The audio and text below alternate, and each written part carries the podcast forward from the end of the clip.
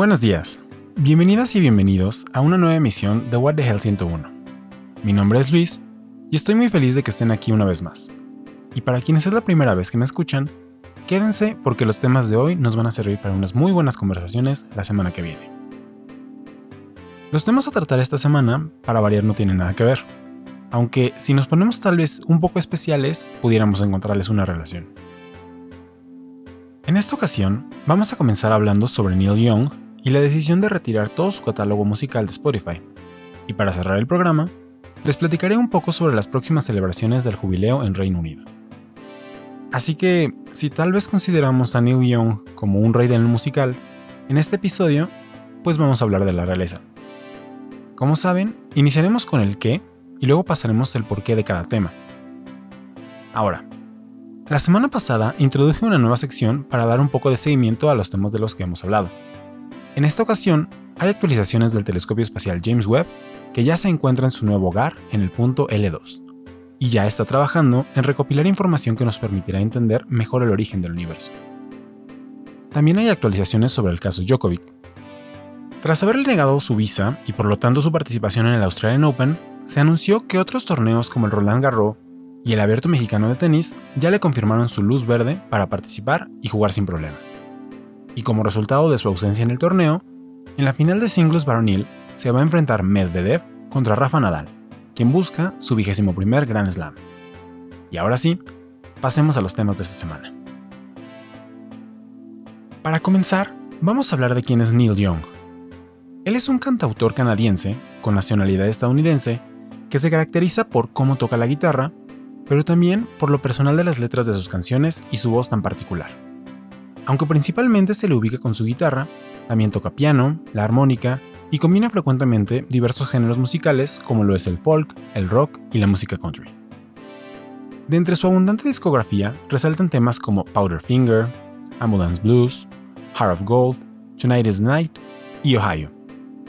A lo largo de su carrera se ha hecho acreedor de reconocimientos como el Grammy por la mejor edición especial limitada, el número 34 en la lista de los Rolling Stones del 100 mejores artistas de todos los tiempos, y también fue introducido al Hall of Fame tanto de la música canadiense en 1982 como la del rock en 1995.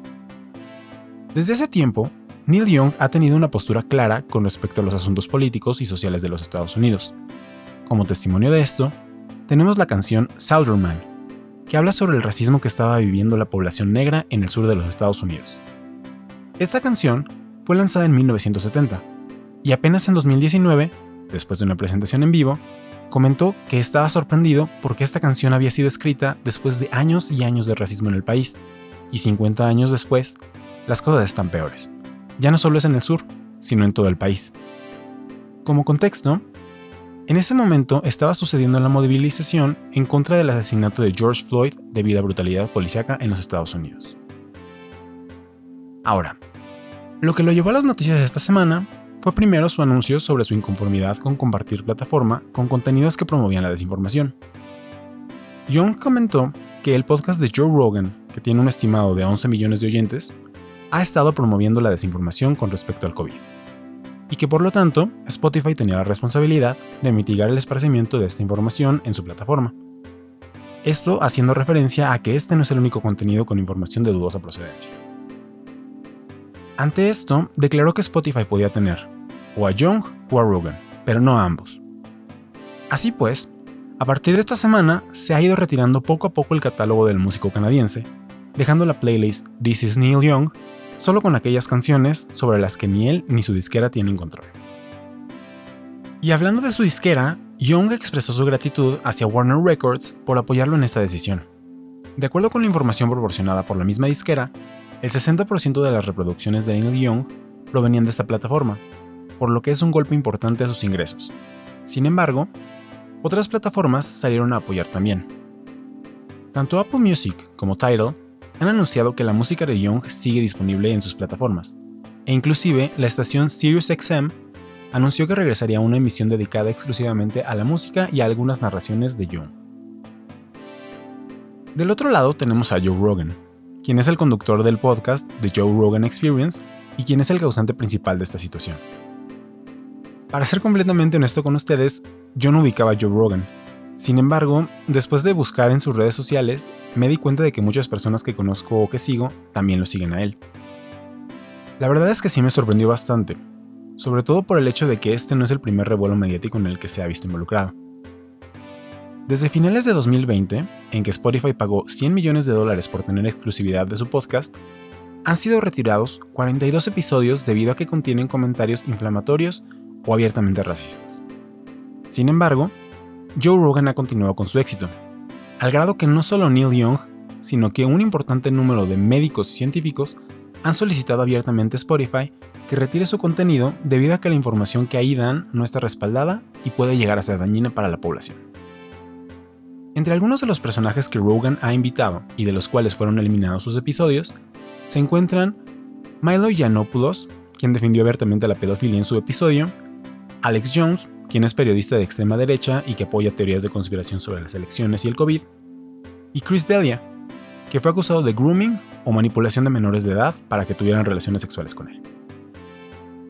Así pues, también tenemos que hablar sobre la responsabilidad de las plataformas de streaming de asegurarse que el contenido que existe en su catálogo cumpla con un estándar mínimo de calidad y de lineamientos.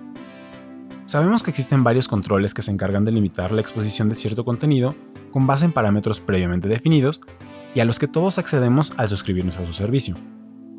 Sin embargo, estos mecanismos tienen muchas fallas. En ocasiones se retiran contenidos que son educativos o se considera que una publicación incita al acoso porque identifica palabras relacionadas con algún tema controversial en particular pero al mismo tiempo dejan colgados contenidos que promueven el racismo, el acoso o incluso la filtración de información e imágenes personales. Así que, bueno, pasemos al por qué esto es importante. Frente a esta situación, Spotify comentó que ellos actúan de tal manera que los creadores de contenido no sean censurados.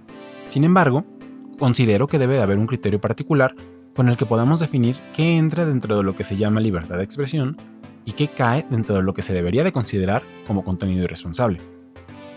Si bien no podemos tener una policía mundial que analice qué sí y qué no debe de estar permitido en las redes sociales o en los canales de streaming, sí es necesario que exista un consenso sobre los requerimientos mínimos que debe de cumplir un contenido antes de ser distribuido en plataformas tan grandes como lo son Spotify o YouTube. En este caso en particular, se habla de la desinformación esparcida con respecto a las vacunas, al COVID y a las políticas implementadas para garantizar la seguridad de los ciudadanos estadounidenses. Pero este y otros contenidos tienen distribución en todo el mundo y su impacto llega a millones de personas. Si pensamos que con que el 1% de los escuchas de Joe Rogan le haga caso sobre los tratamientos de COVID o sobre sus dudas de las vacunas, estaríamos hablando de que al menos un millón de personas estarían convencidas de que la información que reciben es cierta aunque esto no sea así. Es importante mencionar que aquí siempre vamos a estar a favor de la libertad de opinión y libre expresión. Sin embargo, consideramos que cuando la libertad de expresión o de opinión de alguien está basada en el odio, el desprecio, o comienza a ponerse por encima de la dignidad y derechos de otras personas, esas opiniones o contenidos no deberían de ser permitidos en plataformas como las antes mencionadas. Entiendo que todas las personas pueden tener sus propias creencias y principios, pero eso no significa que tienen el derecho de imponerlas a las demás personas a su alrededor. Es ahí cuando este tipo de pensamientos conspiracionistas se vuelven peligrosos, porque pasan de estar en desacuerdo directamente a la violencia en tan solo un instante.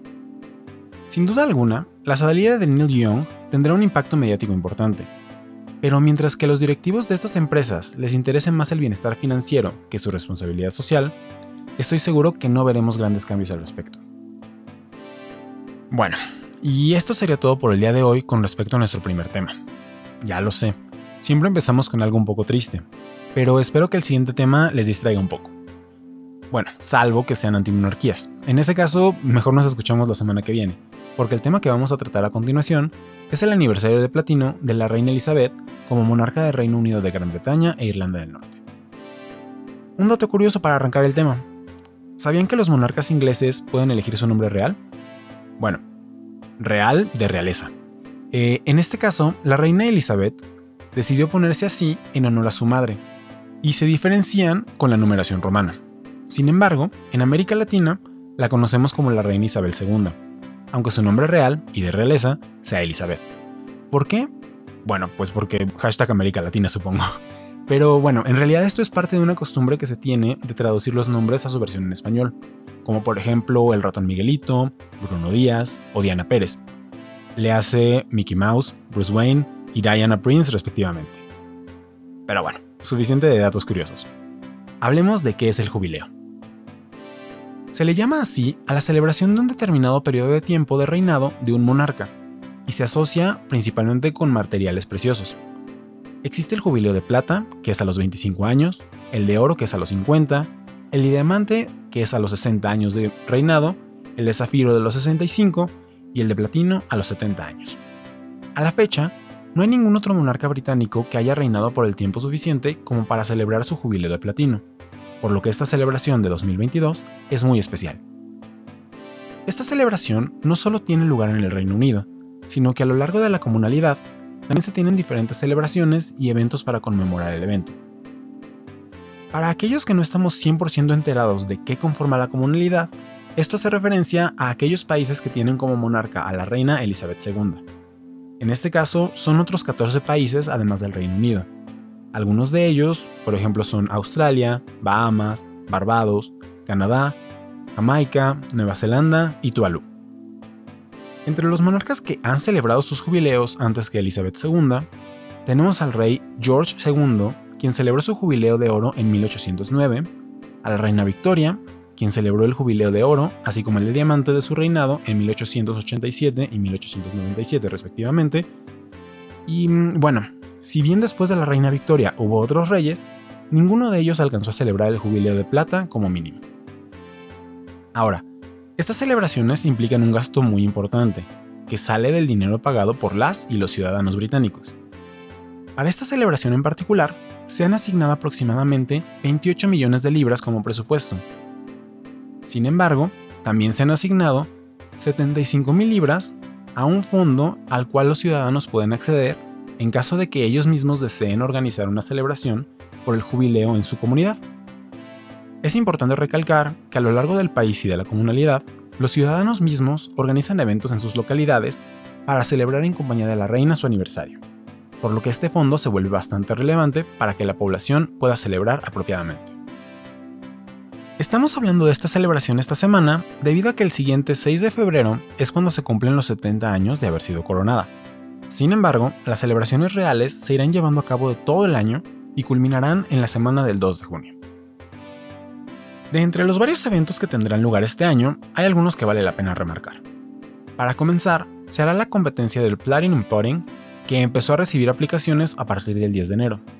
Al inicio, esta competencia me pareció muy curiosa, debido a que para los de habla hispana, budín es una especie de platillo dulce hecho a base de harina, pan y algunas frutas.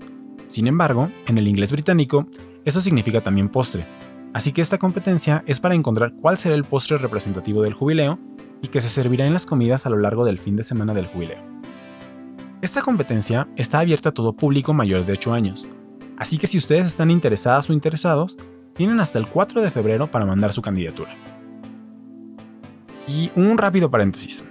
Si ustedes vieron la película del Grinch con Jim Carrey, ahí se hace la celebración del quien júbilo y se puede ver que también tienen una competencia para que el Grinch elija el budín ganador. Cerramos paréntesis. Otro evento que también se estará llevando a cabo es la Cubierta Verde de la Reina o The Queen's Green Canopy, que consiste en la siembra de más de 60.000 árboles alrededor del Reino Unido. Este evento se seguirá llevando a cabo una vez terminado 2022 y ocupará parte de 2023. Como extra, dentro de este proyecto se estará trabajando por la conservación de 70 árboles y zonas boscosas antiguas que forman parte de la herencia e historia del Reino Unido. En las últimas dos celebraciones, de oro y de diamante respectivamente, las actividades incluyeron también la inauguración de varios parques y monumentos y la creación de medallas conmemorativas.